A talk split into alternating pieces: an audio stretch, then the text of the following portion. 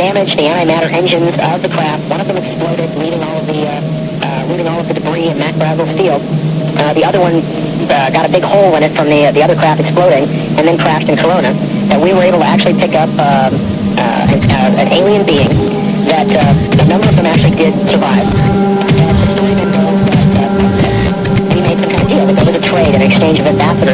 These creatures seemed to be at the end of a genetic breeding curve. Uh, they needed uh, genetic material. They wanted access to this planet to come and go as they pleased, since we now had certain technology to actually shoot them down.